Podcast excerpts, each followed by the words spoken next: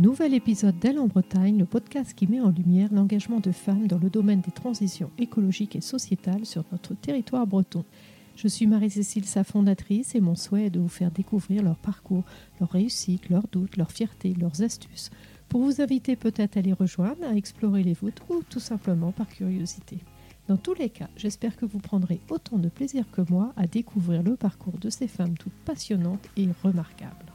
Pour suivre l'actualité du podcast, suivez-moi sur Instagram, Facebook et LinkedIn. Et si vous aimez les épisodes, n'hésitez pas à les partager autour de vous et à laisser une note 5 étoiles sur votre plateforme préférée. Cela permet de le faire connaître au plus grand nombre. Je vous dis un grand merci et place à l'épisode.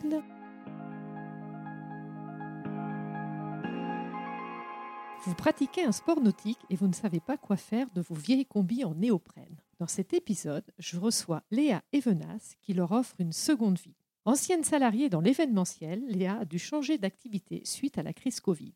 Mordue de sport nautique et sensible à l'environnement, elle s'est toujours posé les questions concernant l'écologie dans ce domaine. Léa a mûri son projet pendant plus d'un an avant de lancer son activité et d'ouvrir son magasin à Brest fin 2021, The Old Shell. Elle m'accueille dans sa belle boutique où l'on peut trouver des combinaisons de seconde main mais aussi les réparer et plein d'objets du quotidien fabriqués avec ces vieilles combis. Bonjour Léa, merci de me recevoir dans ton nouveau magasin. Et comment vas-tu? Bah Écoute, euh, merci à toi de, de prendre le temps aujourd'hui de m'écouter. Et euh, bah écoute, euh, ça va très bien. C'est un, un jour pluvieux, mais un bon jour. Parfait. Et pour faire un peu plus connaissance, dis-nous un petit peu qui tu es, ton parcours avant cette belle aventure? Alors, du coup, moi, je m'appelle Léa Evna, j'ai 27 ans. Moi, du coup, j'ai fait un lycée euh, classique. Après, je suis partie en fac de lettres à Brest. J'ai fait euh, LEA, donc langue étrangère appliquée. Je suis partie vivre un an aux Pays-Bas pour euh, découvrir plein d'autres choses. Et quand je suis revenue, j'ai fait un master en gestion de projet qui s'appelle Management de projets internationaux multilingues. Donc c'est très long comme intitulé. Et en fait, c'est un master euh, sur de la gestion de projet, mais de plein de projets différents. Et moi, je me suis spécialisée en communication et en événementiel. Dans le cadre de ce projet-là, moi, j'ai fait pas mal de choses en événementiel, culturel. J'ai monté une asso, on a organisé un festival. Enfin, je suis jamais restée sans rien faire parce qu'en plus de mon master, je bossais chez Decathlon en contrat 15 heures. Et euh, enfin, je suis une grosse hyperactive, j'adore faire plein de trucs.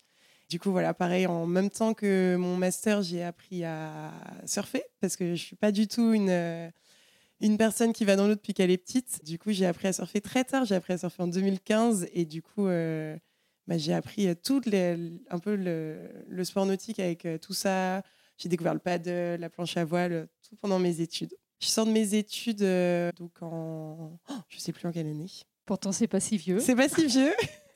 Alors, je sais plus quand est-ce que je termine mes études, mais euh, ça doit être 2018, 2019, 2019, je pense. Et à la fin de mon master, du coup, je cherche un emploi et euh, j'ai de la chance de commencer à travailler chez euh, The Corner, donc une entreprise à Brest qui fait plein de choses hyper intéressantes, mais qui a surtout des lieux qu'on appelle des tiers-lieux. Donc un lieu à Brest, un lieu à Landerneau. Et en fait, je rentre dans l'entreprise en tant que coordinatrice lieu et événement et je suis chargée du coup de l'événementiel, de la communication pour les professionnels, pour, euh, voilà, pour tout ce lieu-là. Et je travaille là-bas pendant deux ans. Euh, donc voilà. Belle aventure. Qu'est-ce qui fait que ça a changé? Qu'est-ce qui fait qu'il y a eu euh, dans ton parcours ce passage de salarié à entrepreneuse? En fait, euh, du coup, en mars 2020, donc se déclare euh, la crise sanitaire. Euh, moi, c'est sûr que pour l'événementiel, c'était pas top. donc moi, typiquement, c'était 100% mon travail, donc même communiquer sur des événements, voilà. moi, je suis pas du tout sur la partie digitale, et en plus, on avait quelqu'un qui s'occupait très bien de tout ça. Du coup, c'est vrai que moi, il y avait Enfin, il n'y avait pas d'autre façon de me mettre quelque part en fait dans l'entreprise. Donc, euh, il y a eu un licenciement économique qui s'est effectué en août 2020. Et euh, du coup, bah, de mars à août, euh, je commence un peu à réfléchir. Et à partir de septembre, j'ai tout enclenché pour monter mon projet. en fait, j'ai eu 25 ans au moment de, à peu près au moment du licenciement. Et je me suis dit, bah, si je monte pas ma boîte maintenant, je le ferai jamais.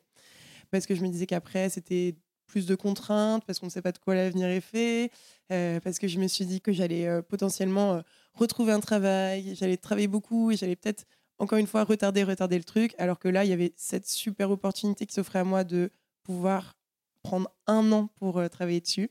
Et du coup, c'est ce que j'ai fait.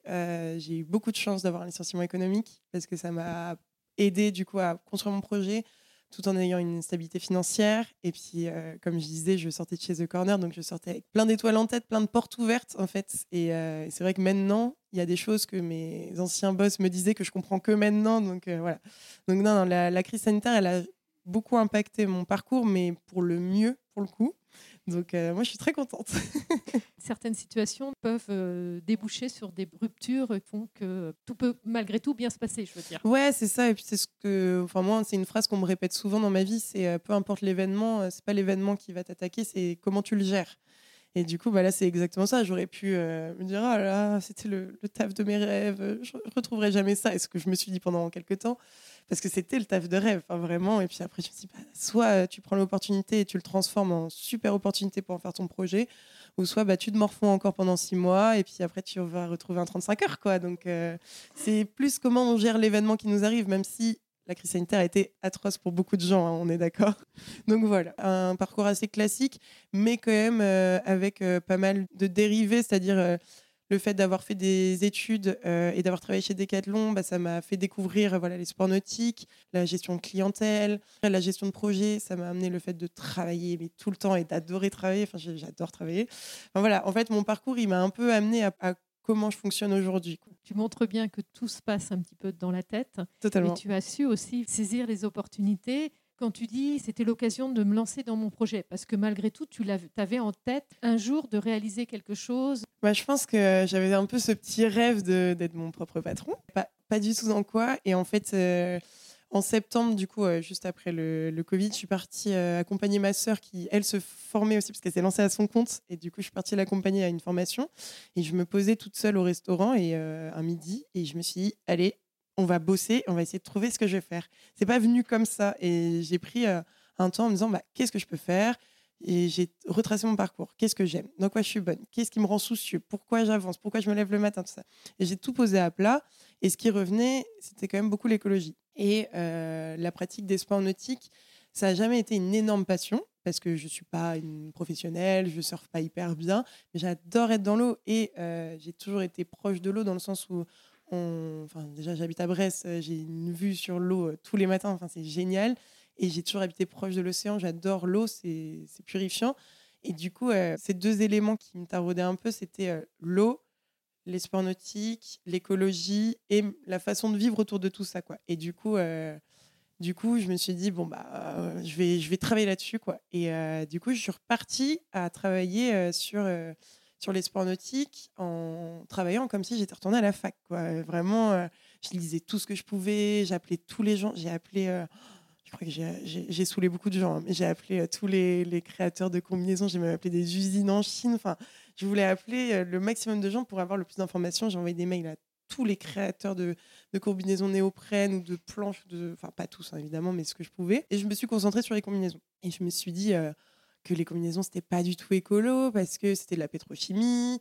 Du coup, j'ai commencé à travailler le néoprène, donc pareil, comme si c'était un mémoire de recherche que je faisais, et essayer de comprendre comment ça fonctionnait, comment c'était fait.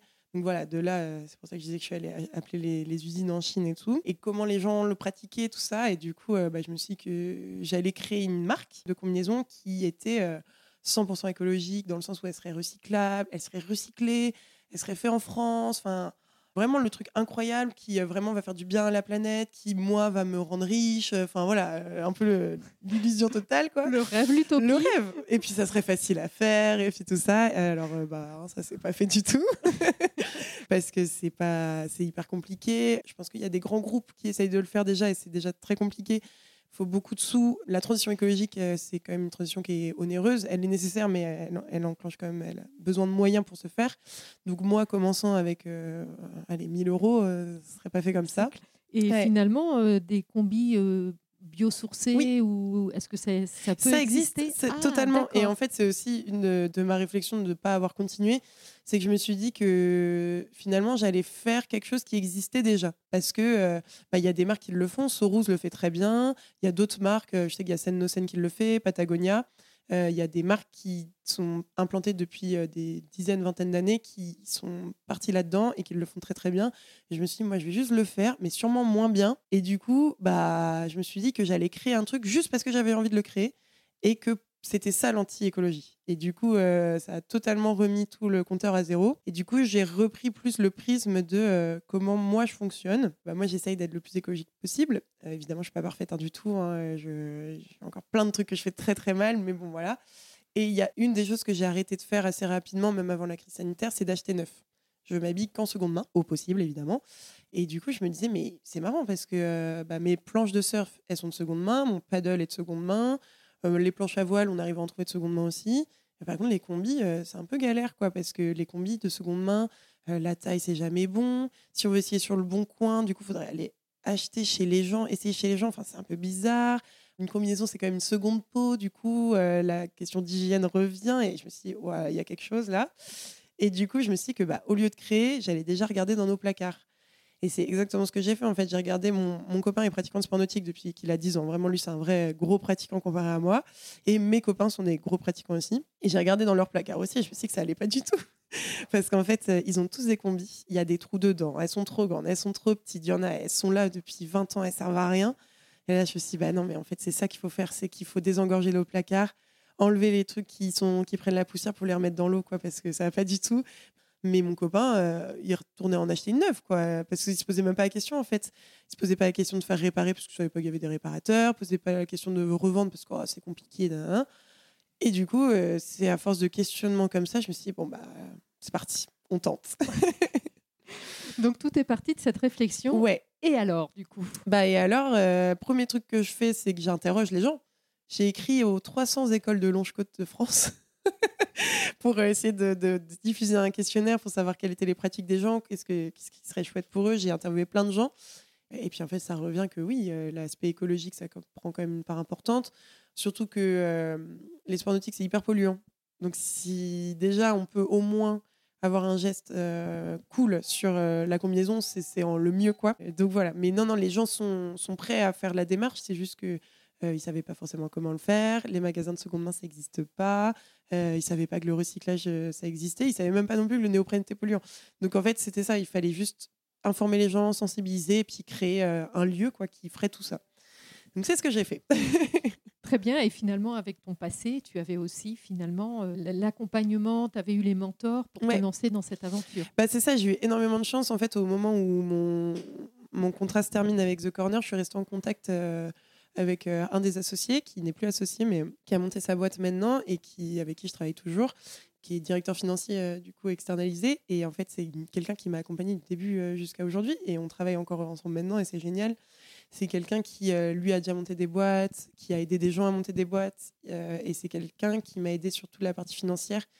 Il m'a totalement aiguillé sur ton prévisionnel, il faut qu'il soit comme ça. Une fois qu'il est là, tu l'envoies à telle personne. Telle personne, elle va t'aider à avoir cette aide-là. Si tu veux une subvention, il faut aller là ça t'oublie, ça sert à rien, ça perd pas de temps. Et, incroyable, enfin vraiment, il m'a fait gagner euh, six mois, un an. Ah mais sûrement. Ouais, et, euh, en fait, euh, c'est chouette en plus parce que c'est quelqu'un que je connais, donc full confiance. Et puis en plus, c'est quelqu'un avec qui ça allait vite. Ça allait super vite. Il n'y avait pas de réflexion de machin de ah, et si on fait ça? C'est non, tu fais point, teste et puis tu verras bien. Oh, bah fais comme ça si tu as envie, mais moi je te conseille ça, ça va super vite quelqu'un qui comprend très vite aussi, dans le sens où euh, moi, j'ai parlé plusieurs fois de tout ça à mes copains. Évidemment, euh, j'ai beaucoup de copains qui sont dans le salariat, qui sont en thèse ou des choses comme ça. Et euh, bah, c'est normal, ils comprennent pas. Et du coup, bah, là, d'avoir quelqu'un pour qui c'est direct dans le cerveau, ça prend deux secondes et hop, tu vas là. Oh, incroyable, ah enfin génial. C'est deux mondes différents. C'est ça. Donc du coup, bah, je sais, mais je le dis encore aujourd'hui. Et puis, bah, elle le sait cette personne que sans, sans, lui, j'aurais rien monté. Mais c'est clair et net. Donc, euh, déjà qu'en plus de, m'avoir inspiré euh, après, c'est quelqu'un qui m'a aidé et qui m'aide encore aujourd'hui. Donc, euh, clairement, mm. non, non, sans lui, j'aurais rien ouvert. Enfin, si, mais j'aurais peut-être mis deux ans de plus. Quoi. Voilà, un peu plus de temps, plus compliqué. Ouais, voilà, c'est mm. ça. Et, et, donc, voilà, tu décides de t'intéresser au combi, au néoprène. Ouais. Mais pour faire quoi? En fait, du coup, c'est ça. C'est que le néoprène, c'est fait à base de pétrole, enfin de la pétrochimie, qui est extrêmement polluante de par euh, juste la création de la matière première. À la matière première, on vient ajouter colle, solvant, tout ça. Enfin bref, il y a un combo de pollution qui est quand même assez incroyable. Et du coup, le but, euh, quand on rentre euh, dans ma boutique, quand on rentre chez The Old Shell, c'est qu'on trouve toujours quoi faire avec sa combinaison. Si elle a un trou, moi je la répare. Si elle, est trop grande, trop petite, on n'en veut plus, on la met en vente. C'est un dépôt vente. Et si vraiment on ne sait pas quoi en faire parce que vraiment ça sert à rien de la réparer, ça sert à rien de la revendre, elle est voilà, elle est plus du tout en état. Moi je la récupère et je la revalorise. Du coup, je vais l'utiliser pour en faire des objets utiles du quotidien. On est toujours dans cette démarche où il faut quand même que ça serve. Du coup, pour l'instant, en un an, on a développé une gamme de bagagerie. Donc, ça va être tout ce qui est étui à lunettes, trousse de toilette, sac banane, euh, cabas, tote bag, etc. que les gens peuvent utiliser au quotidien à partir de leur combinaison. Et du coup, après, on vient évidemment mélanger des tissus, du néoprène, jouer un peu avec. Mais le but, c'est qu'on ne jette rien du tout. Pourquoi? Parce que une fois que la combi, elle est totalement euh, dépecée, que j'ai tout utilisé, moi, les chutes de néoprène, là, pendant un temps, je les envoyais à Sorouz, qui, euh, Sorouz, eux, vont les, les broyer pour en faire euh, des sacs de frappe, des poux, enfin vraiment de, tout ce qui est euh, isolant. Ou, Et là, depuis peu, j'essaye d'utiliser mes propres chutes.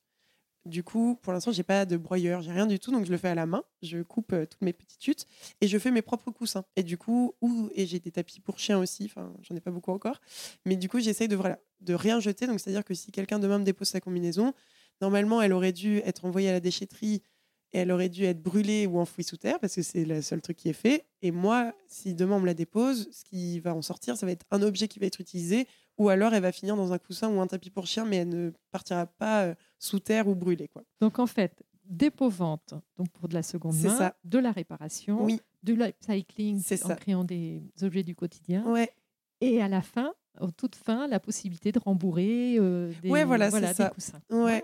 Et en plus, dans la boutique, du coup, euh, bah, on a, enfin, j'ai voulu mettre aussi un- une partie créateur.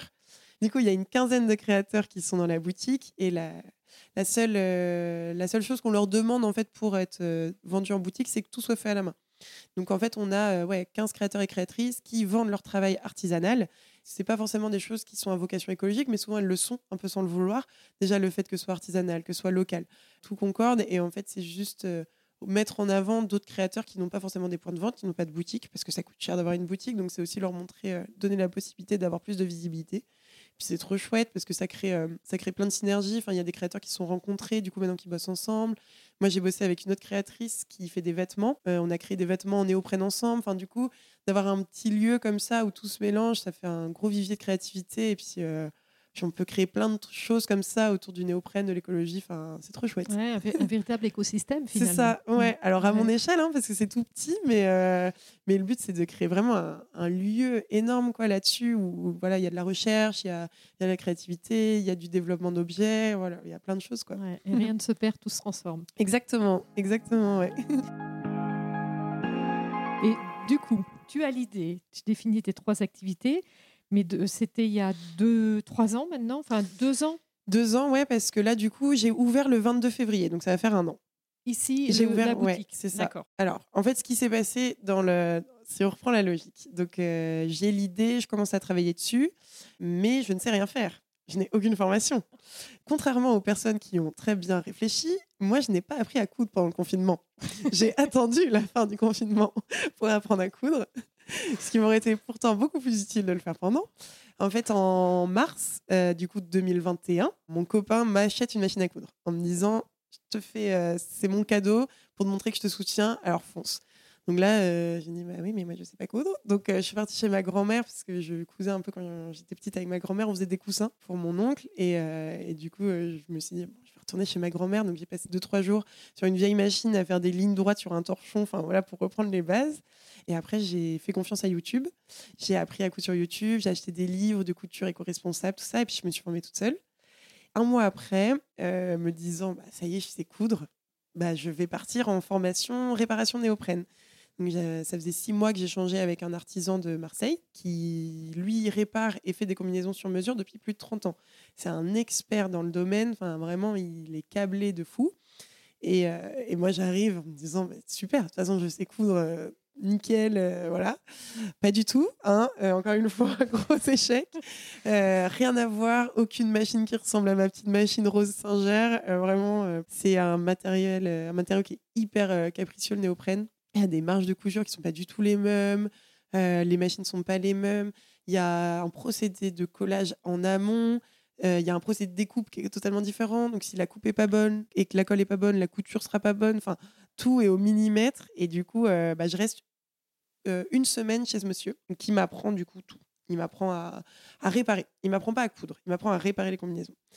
Et quand je sors de là, je me dis, bah, je sais réparer. Et du coup, je sais faire des petites pochettes et des petites bagues en tissu. Donc, je vais essayer de les faire en néoprène. Encore une fois, énorme échec. je passe 6 heures, je crois, pour faire une pochette et je pète euh, une 8 aiguilles, je pense, euh, voilà, sur le néoprène.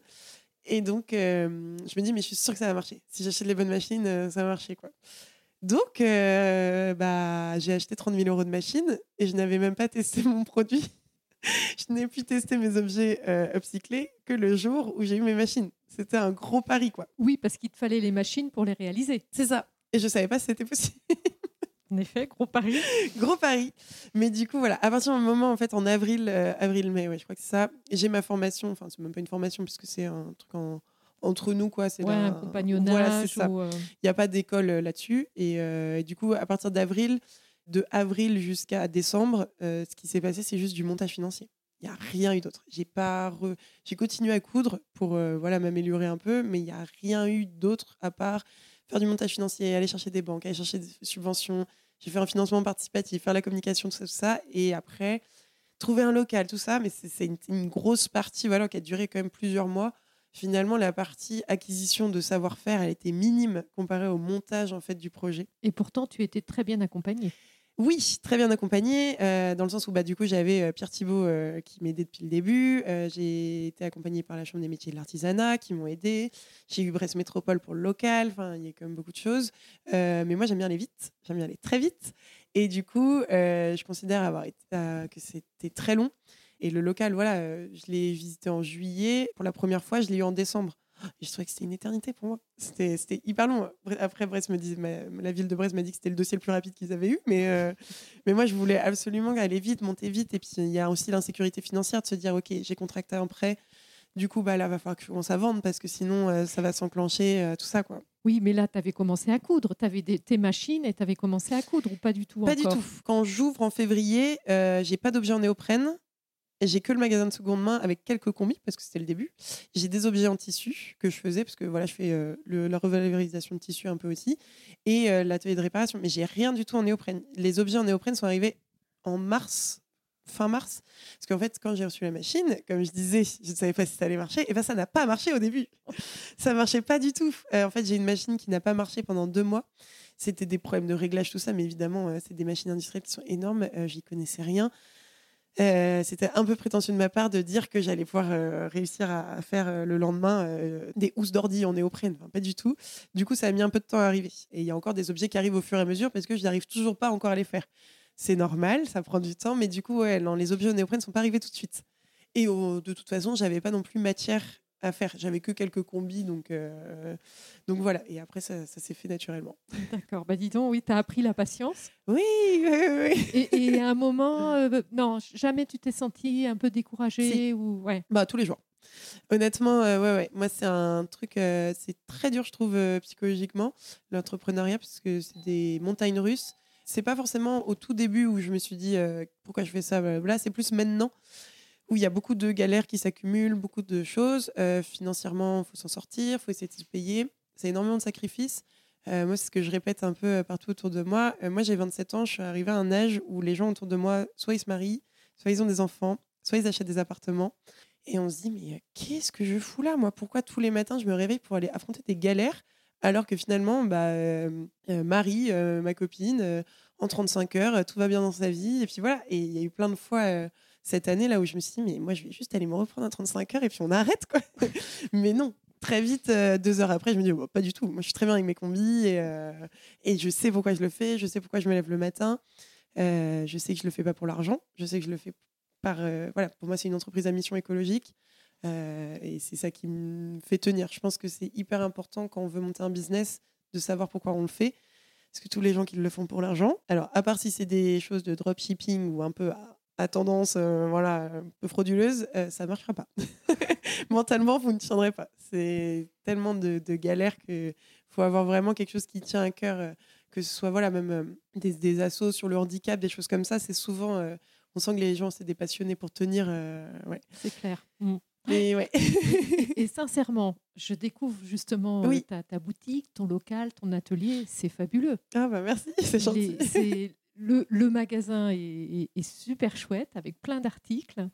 Euh, ton atelier avec euh, toutes tes machines maintenant Ouais. de couture, ça fait très pro. Ouais bah ouais. Et euh, ouais, c'est c'est très chouette. Et Ah, bravo. Ah, bah, parce c'est que en- finalement, en, en peu de temps. Ouais, bah carrément. Et après, ça s'est fait au fur et à mesure. hein. Là, je Ouais, regardais. mais en euh, peu de temps, Oui, finalement. oui, oui, oui. Donc, euh, malgré le fait, ton ressenti à toi, euh, Mm. si tu regardes derrière, il n'y a pas Ouais. si longtemps que tu avais, as eu ton idée et que tu es parti dans ton aventure. Ouais, ouais, non, non, ça s'est fait assez rapidement, mine de rien, c'est vrai. Mais c'est, moi, je vois toujours essayer d'aller plus vite, plus loin, quoi. C'est pour ça.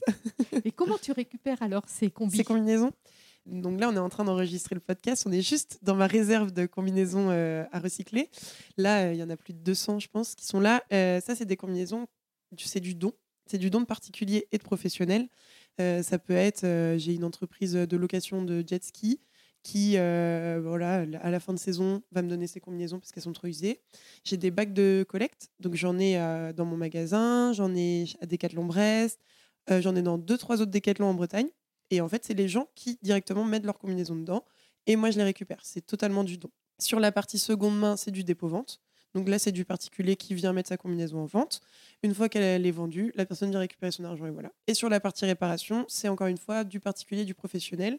Je peux avoir euh, la section euh, surf euh, de l'organisme scolaire du coin, comme euh, le particulier euh, surfeur, surfeuse, planchiste, comme une école de voile, enfin peu importe. Ça vient un peu de partout. D'accord, ok.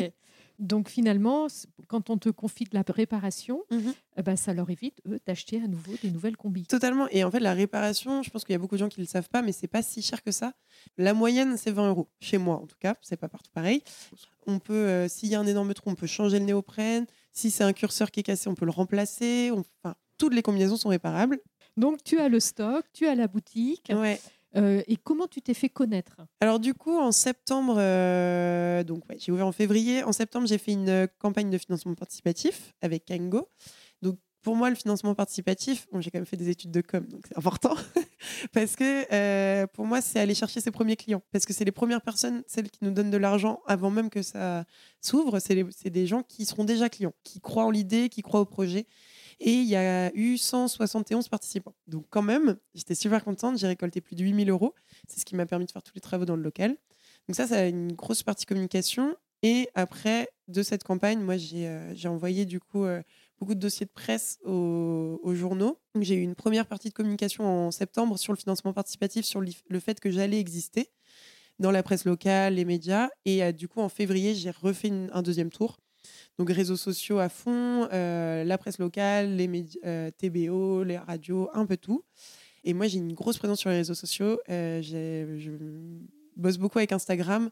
Et du coup, c'est vrai que je me suis fait beaucoup plus connaître avec Instagram, le fait de faire des publications, de montrer aux gens, de sensibiliser, tout ça. Quoi. Et puis, un peu d'événementiel aussi. Je suis allée sur euh, plusieurs salons, plusieurs choses, avec euh, quelques produits, quelques trucs au début pour montrer. Et puis, euh, il y a encore plein de gens qui ne me connaissent pas. Donc, et, tu- et tu rayonnes principalement sur Brest et ses environs ou non au-delà? Le but là de cette année, c'est de vendre de plus en plus d'objets et de collecter de plus en plus de combinaisons.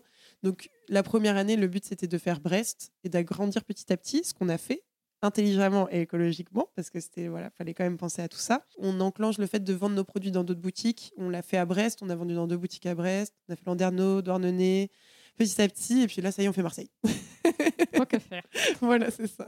Donc ouais, le but c'est de s'agrandir au maximum. Là, on a commencé, mais tout en restant du coup dans notre démarche, on a commencé aussi avec euh, le e-commerce. Donc voilà, c'est ça, c'est qu'en fait le rayonnement, en fonction de ce que les gens veulent, il peut être un peu partout, mais euh, mais pour l'instant, on est quand même un rayonnement assez local, ouais. Le nom de ton entreprise, Oui. The Old Shell. Dis-nous pourquoi, Ouais. comment? J'ai beaucoup réfléchi Euh, parce qu'en fait, euh, j'avais le coquillage, il est re- il est arrivé hyper rapidement. Pour moi, il y a une... quand on essaie une combinaison, il faut qu'on se sente bien dedans. Je- Excuse-moi de Oui. t'interrompre. The Old Shell, Ça veut dire le vieux coquillage. le vieux coquillage Ouais. en anglais. C'est ça. Et en fait, le coquillage, le, le- le- le côté coquillage, il est revenu euh, assez vite parce que je me disais, euh, une combinaison, il faut qu'on se sente bien dedans, il faut qu'on en essaye plusieurs, des fois, et euh, jusqu'à trouver la bonne. Et je me suis dit, mais c'est marrant parce que les crustacés, c'est un peu ce qu'ils font avec les coquillages. Ils vont dans un coquillage, ils voient celui-là, non, après ils vont dans un autre, et blablabla. Je me suis dit, ah, c'est ok et tout. Du coup, je me suis dit, ok, c'est pas mal. Et puis le côté vieux, montre la seconde main, montre euh, voilà que, que, voilà et puis la, le coquillage en anglais c'est quand même le, la marque euh, d'une euh, grosse usine pétrochimique. Et, et, je me suis dit que c'était un pied de nez aussi parce que la combinaison est issue de la pétrochimie et moi j'essaye de casser ce côté pétrochimique pour arrêter de produire du neuf, le fait de montrer que on va allonger la durée de vie de ce produit là au maximum. Et du coup voilà je me suis dit le vieux coquillage, la vieille coquille c'était un petit jeu de mots un peu rigolo pour voilà casser un peu le, le côté euh, pétrochimie montrait qu'il y avait de l'écologie. Et l'écologie, pour moi, elle se trouve dans l'existant. Donc, d'où le côté euh, le vieux, euh, qui peut être amené à évoluer. Hein, on ne sait jamais. Peut-être que je suis pas contre changer de nom un jour. il est hyper compliqué à prononcer pour certaines personnes. J'en suis rendu compte plus tard. Mais moi, je l'aime bien mon nom. il est plein de sens. donc, tu nous as parlé de, ton activité, de, des financements, des formations, du nom de ton aventure. Et par rapport à l'avenir Comment mm. tu vois les choses? Là, le but, ça serait de, s'agrandir. En septembre de cette année, donc là, euh, on, est en, on parle aujourd'hui, on est en février. En septembre de cette année, j'ai embauché euh, Ewen, qui est en alternance avec, euh, avec moi pour deux ans. le but était d'embaucher de quelqu'un d'autre. Mais les priorités ont un peu changé. Là, la priorité est changée de local commercial. Euh, on aimerait avoir un local commercial qui est plus grand. On a beaucoup d'objets, on n'a plus assez de place, de voilà, de remettre, de faire une plus grosse boutique avec plus de créateurs, plus de combinaisons, tout ça. Donc ça, c'est un premier gros projet. Deuxième projet, ça serait du coup d'augmenter les boutiques où on est revendu, comme euh, par exemple à Marseille aller euh, tabler sur des villes qui sont pas forcément proches de l'océan, mais aussi montrer, en fait, sensibiliser à tout ça. Et bah, clairement, dans les projets, c'est d'augmenter nos points de collecte aussi, parce que du coup, on va récupérer plus de combinaisons, et du coup on va pouvoir les recycler encore plus. Donc voilà, le, but en fait c'est de continuer à faire ce qu'on fait, mais à une échelle un tout petit peu plus grande. On n'a pas non plus envie de devenir une espèce de de gros groupe, euh, voilà, euh, côté euh, tout ça, ni devenir la start-up montante, parce que clairement non. Moi, je me considère beaucoup plus comme un artisan boulanger que comme une start-up, parce que je fais tout moi-même de façon artisanale et à Brest. On ne produit rien à l'étranger tout ça. Donc euh, évidemment, le coût n'est pas le même et du coup, évidemment qu'on n'aura pas une croissance euh, exponentielle. Du coup, euh, voilà, c'est de continuer à faire ce qu'on fait à notre échelle en grandissant un petit peu et puis sensibiliser de plus en plus de gens à l'impact de leur sport, montrer que l'écologie n'est pas un problème que d'une certaine classe, développer tout, tout ce milieu-là. Ce que tu me décris est une entreprise à mission. Oui, c'est une entreprise à mission. Nous, c'est clairement ce qu'on veut, c'est montrer aux gens que euh, bah, si on le faisait pour l'argent, on vendrait nos produits deux fois plus cher, qu'on ferait faire au Portugal euh, ou euh, en Chine nos produits, même si au Portugal, c'est beaucoup mieux de le fabriquer au Portugal parce que du coup, c'est fait en Europe. Mais voilà, si vraiment on, voulait, on faisait ça pour faire de l'argent, on ferait les choses totalement différemment. Et là, on met juste beaucoup de cœur et d'énergie. On travaille beaucoup pour essayer de produire quelque chose qui soit accessible à tous, qui soit juste pour tout le monde mais surtout pour l'environnement. En fait, enfin, c'est ça la mission en fait. Donc, euh, donc mmh, voilà. Mmh. Et dans ce beau parcours, du coup, quelles sont tes fiertés? Bah, en fait, la plus grosse fierté, je pense, euh, donc évidemment, euh, je suis très fière d'avoir monté un projet comme ça et d'être là tous les jours de continuer, de voir l'ampleur que ça prend. Mais la plus grande fierté que je vais avoir là-dessus, c'est une fierté qui est personnelle. En fait, c'est le fait de. Je pense qu'il y a beaucoup de gens qui n'imaginent pas, et à juste titre, euh, tout ce que ça engendre pour la personne qui dirige le projet. Donc, tous les sacrifices, tous les remises en question, le fait de, comme on parlait tout à l'heure, le fait de baisser les bras et de le lendemain de matin se dire, et non, on y retourne. Et en fait, d'être confronté à des gens qui sont pas du tout euh, dans le projet et qui comprennent pas et qui sont là juste pour mettre des bâtons dans les roues. Enfin, voilà, d'être confronté à des difficultés incroyables euh, et de continuer quand même. Bah, moi, ma plus grosse fierté, c'est ça, c'est d'avoir développé une force de caractère qui aujourd'hui m'emmène à, développer encore plus mon projet. Euh, je sais que quand j'ai commencé les réparations, par exemple, je les vendais à un prix, mais je ne me faisais même pas d'argent dessus parce que euh, je voulais pas déranger, parce que j'étais un peu oh là là, je veux pas que ça coûte trop cher aux gens. Euh, euh j'ai jamais dit non à un client au début. Enfin, pour moi, le client était roi, tout voilà. Et en fait, non, c'est fini tout ça. Maintenant, c'est non. Les, les, réparations ou les produits ne sont pas négociables. Beaucoup de gens qui sont venus essayer de négocier des choses et je disais oui comme, c'était bête, mais en fait, je débutais et puis j'avais pas assez confiance en moi, pas assez confiance en mon projet. Et du coup, voilà, moi, ma fierté, c'est d'aujourd'hui d'être, me sentir vraiment puissante. Euh, je me sens, euh, me sens femme, mais je me sens une femme qui est bien à ma place et qui prend des décisions qui sont bonnes, pas toujours, mais qui euh, est capable de se remettre en question et d'avancer et de se dire ok, bah c'est pas grave, on y retourne. Et non, c'est comme ça, j'ai dit non, et puis voilà. Je suis beaucoup plus ferme et mieux dans mon corps, mieux dans, dans ma tête, dans, dans, tout quoi. Et c'est une énorme fierté, je pense. euh, et c'est ce projet en fait entrepreneurial qui m'a aidé à construire tout ça. Ouais, qu'est-ce qui fait que ça a basculé du coup? Je pense qu'on n'a pas le choix. Oui, sinon on Ouais. n'aurait pas continué. C'est ça. En fait, c'est exactement ça. C'est juste euh, au bout d'un moment. Enfin, je dis pas qu'il ne faut pas être gentil. Alors pas du tout. C'est pas ça du tout.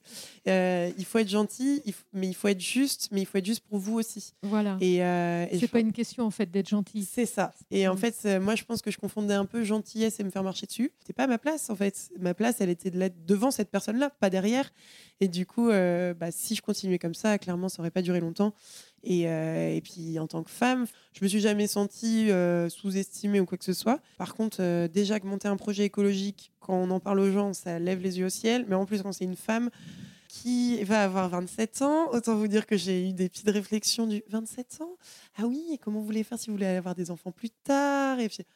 Donc en fait, au début, si on se forge pas un caractère et qu'on dit juste, bah non, en fait, c'est ce que je veux faire, point, et je vais le faire comme ça, et ce sera pas autrement, ça marchera pas sinon. Mais du coup, voilà, moi, ma plus grande fierté, c'est d'avoir réussi à, à assumer qui j'étais, être allé au bout du truc et à rien lâcher, quoi. Bah, Voilà. Bravo. Et en termes de réalisation de soi, euh, c'est fabuleux. Ouais, ouais, ouais, je suis Ouais. contente, mais après, euh, évidemment, euh, c'est pas un parcours qui se fait seul. Euh, ça se fait avec euh, des aides extérieures, euh, de l'accompagnement, des amis qui sont présents, euh, des clients qui sont très gentils aussi, parce que tout le monde ne veut pas négocier tout. Mais, mais voilà, ça se fait pas tout seul, mais c'est vrai que c'est une, une grosse fierté. On se réalise en fait. Totalement. Rien que ça, déjà, on le sent. ouais. Ta- C'est une fierté et tu as bien raison. Non, mais carrément. Et puis, c'est de se dire, en fait, euh, au début, euh, au moment de lancer le, le projet, je n'osais même pas en parler. Je voulais même pas rien mettre sur les réseaux sociaux parce que je me disais, Ah, qu'est-ce que les gens ils vont dire de moi, blablabla. Ah, euh, j'ai pas la légitimité parce que je fais pas énormément de sport nautique. Enfin, je suis pas une professionnelle. Si on me voyait surfer, on se foutrait de moi. nanana.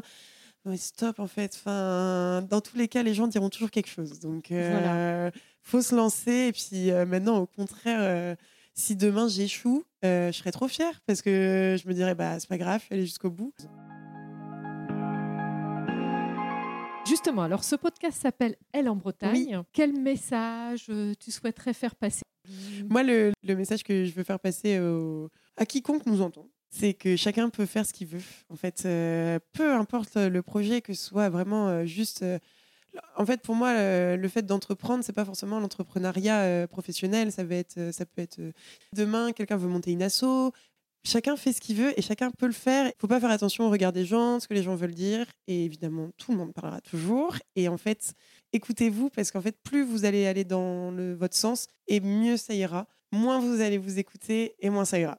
Tout à fait. Et le jugement des autres, en fait, Ouais. f- faut s'en affranchir. C'est ça. Mais je pense que c'est un gros sujet pour beaucoup, que ce soit euh, qu'on soit adolescente euh, comme plus âgée. Donc euh, clairement, ça revient toujours hein, dans toutes les conversations. C'est oh mais les on dit, les machins, mais on s'en fiche en fait. Clairement, moi c'est alors c'est un peu cru, mais pour citer une copine à moi qui m'avait sorti ça quand on parlait de problèmes de, de, de vision de- du corps sur le poids, des choses comme ça, on m'avait dit mais le jour où tu où on fera ton enterrement.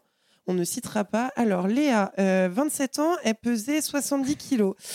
Ouais, ouais, ouais, c'est vrai qu'à ce moment-là, elle mangeait pas mal. Bah non, en fait, à un enterrement, on va dire, bah Léa, elle était pleine de joie de vivre, euh, elle avait envie de faire plein de trucs. euh, voilà. Elle avait créé son entreprise. Voilà, c'est ça. euh, s'était euh, réalisée. euh, Exactement. Donc, en fait, euh, pensez à ça, pensez à qu'est-ce que les gens vont retenir de vous. C'est que vous avez entrepris de faire ce que vous aviez envie de faire. Point. Mm. Le reste, euh, Mm. pff, on s'en fiche. Et par rapport à la Bretagne, alors, Ouais. tu es brestoise, Oui. tu es née à Brest. Je suis née à Brest, Ok. mais j'ai pas vécu toute ma vie à Brest. Ok. Ouais. Non, non, euh, mon père était militaire. Et du coup, on a beaucoup voyagé et on a beaucoup bougé et tout. Et je suis revenue à Brest en 2013. Bon, malgré tout, tu te sens bretonne, Ah, totalement, brestoise. Bah, je me sens brestoise. Maintenant, euh, je dis même plus aux gens d'où je viens. Pour moi, je, je suis de Brest, en fait. Euh, parce que déjà 10 ans, c'est long. Et puis, euh, et oui, oui, je suis ultra bretonne. Et puis, je suis ultra chevine surtout. Enfin, moi, faut pas toucher à ma Bretagne, hein, euh, vraiment. euh. Eh bien, écoute, merci à toi, Léa, de nous avoir partagé ta- ton beau parcours et ta belle aventure avec The Old Shell. Est-ce que, avant de se quitter, tu souhaiterais rajouter une, un der- une dernière chose? Bah, juste de dire aux gens de se faire kiffer, de faire ce qu'ils ont envie de faire. Et puis, euh, puis tout ira bien. Merci euh, Léa. Merci à vous toutes et tous qui nous écoutez. Merci aussi pour votre fidélité. Si vous avez aimé, n'hésitez pas à mettre 5 étoiles pour m'encourager, à vous abonner, à me faire part de vos commentaires. Et je vous donne rendez-vous dans deux semaines pour le prochain épisode. Kenavo